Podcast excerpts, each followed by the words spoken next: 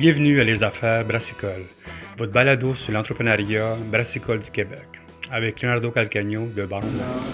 Hello, my name is Adam Brož and I am the 10th brewmaster of Czechvar Brewery in the Czech Republic. First of all, I just, I just want to say it's an honor with talking to you because I know uh, when people talk to like about lager, but Czechoslovakia, they always talk about you. So first of all, thank you very much for your time. Uh, first of all, how's everything? How's uh, how's your trip trip to uh, to Ontario? How's everything? Uh, I was invited by the organizers of uh, the conference, and it uh, pleased me very much because it's a great honor to be with the Canadian craft brewers.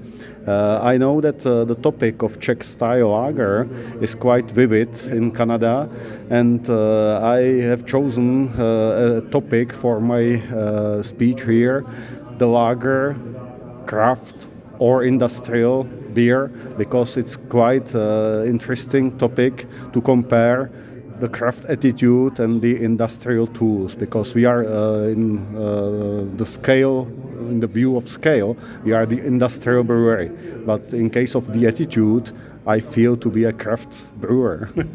so how, how, how, come? Because I know it, uh, somebody was telling me that 90% of the beer drank in Czechoslovakia is lager. So I guess the, the way you guys see lager is like what people see IPA here, pretty much the same thing. So tell me, how how is it, can you tell us about the industry in, in Czechoslovakia?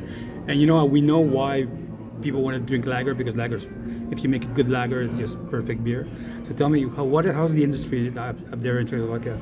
Yeah, you, you are right that uh, more than 95% uh, of uh, yeah, beer, yeah, yeah, of beer drunk uh, in the Czech Republic, that's the lager style, and uh, it has a quite a long history. Uh, the great development of lagers came in the 19th century when uh, the industrial breweries has been developed because uh, they get new tools, new industrial tool, how to keep the brewery clean and how to produce large amount of lager because it's not so easy to do it and you uh, have to be patient, uh, wait uh, long for uh, fermentation and maturation and what is more you need the excellent ingredients and it's a big fortune that the Czech Republic there are these ingredients available. So how come the industry of lager has always kept alive? Because here in Canada, we we, we got we had we have tons of different beer.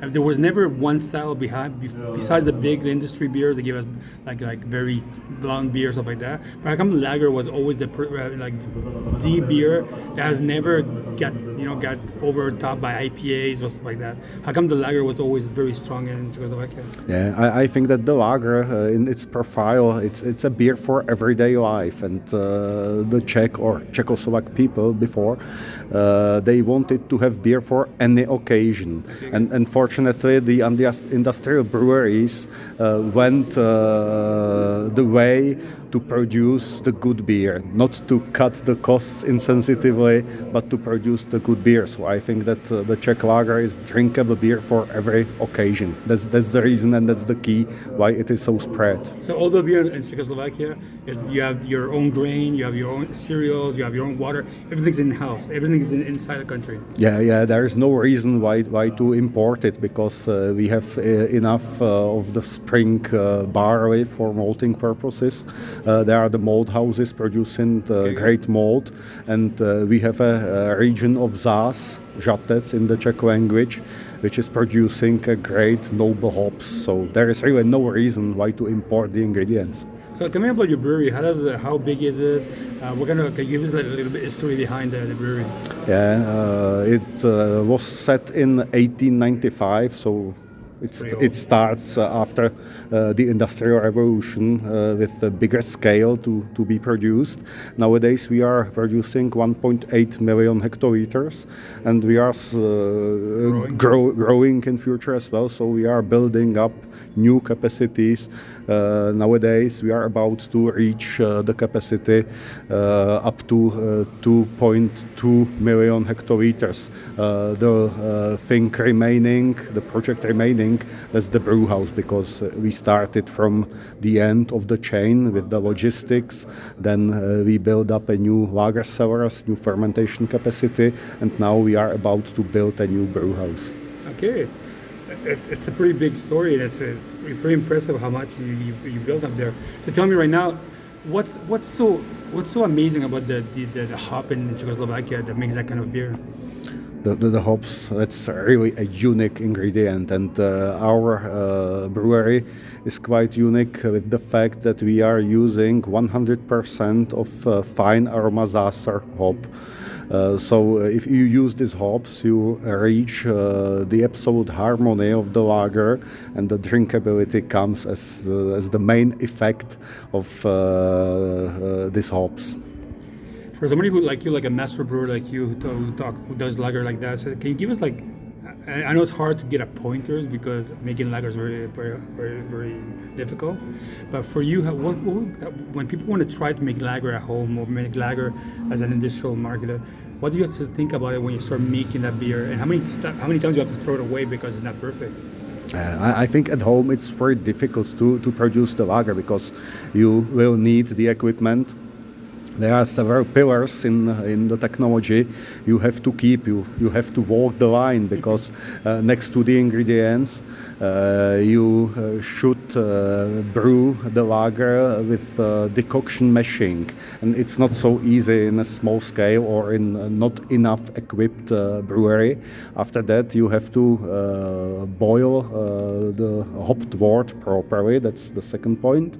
And the last one that's your patience because and the capacity, of course, uh, because uh, if you want to have uh, the fine tuned lager, you need large capacity for long maturation okay. of the lager. And when I will speak about the main fermentation, you can't exceed some temperatures. For example, Czech doesn't exceed 11 degrees centigrade during the main fermentation and matures at 2 degrees centigrade for three months. Is that long? That's it. All.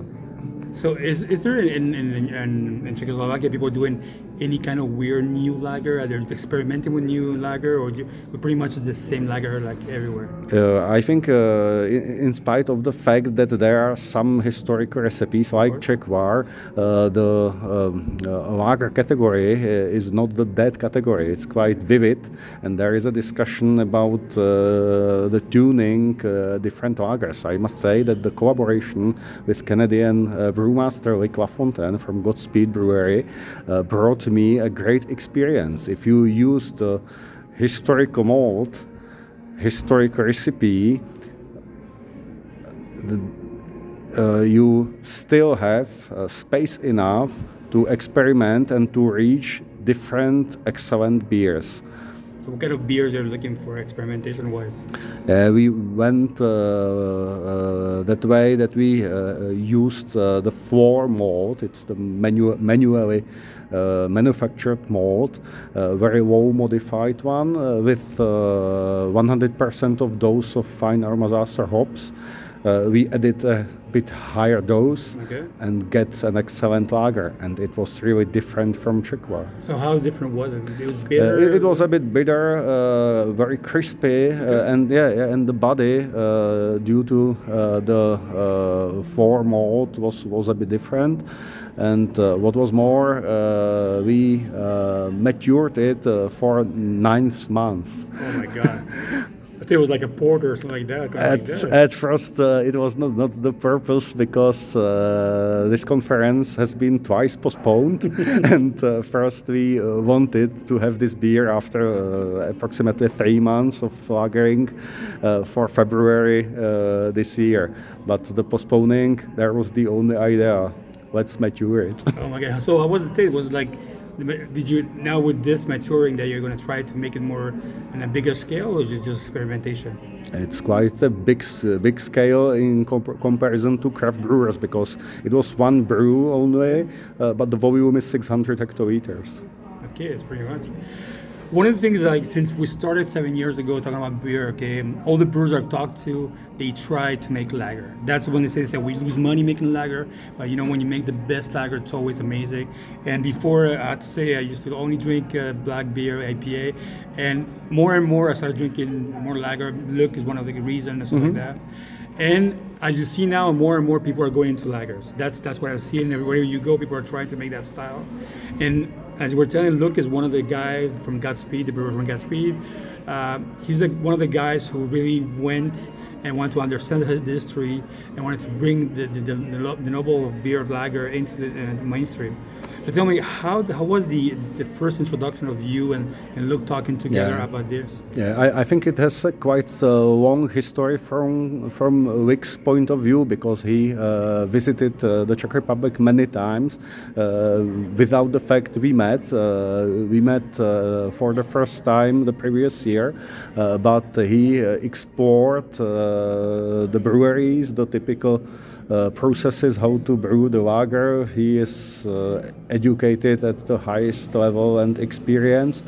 And th- then we met, and when I uh, talked to him about the lagers, it was clear that that's the guy to cooperate.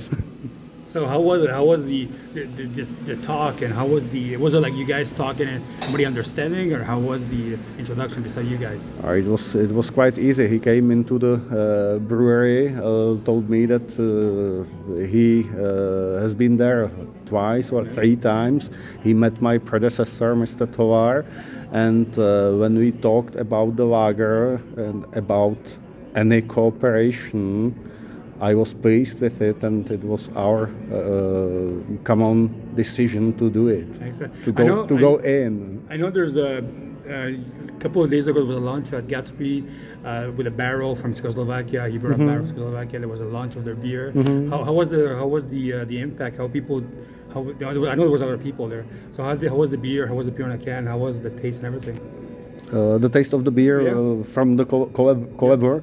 Uh, we tested it on both sides. Okay. Uh, myself, uh, I, I tested it with uh, my colleagues in the brewery, with the employees of uh, the National Brewery Czechvar, and they were uh, amazed by the beer as well because it was different and it was again uh, great. And uh, let- then uh, I flew to Canada and I have the same experience here when Luc uh, served the beer to all the staff here, all the uh, friends from, from the brewing society. They are amazed as well because the kegs here at the conference are empty. I know. I tried to get one and it was, it was gone. But at least I got one from the guys from uh, uh, Pure Pilsner Yeah. from Counterpart Brewing. is not bad. It's yeah, yeah, you are. So what's next for you guys? Because as a- Czech Republic, I think is the third time they're here in uh, the, the Craft Beer Institute. and there's more and more people wanting to look at. So Yeah. Are you going to start more distribution outside uh, are you, uh, out of Czechoslovakia beer?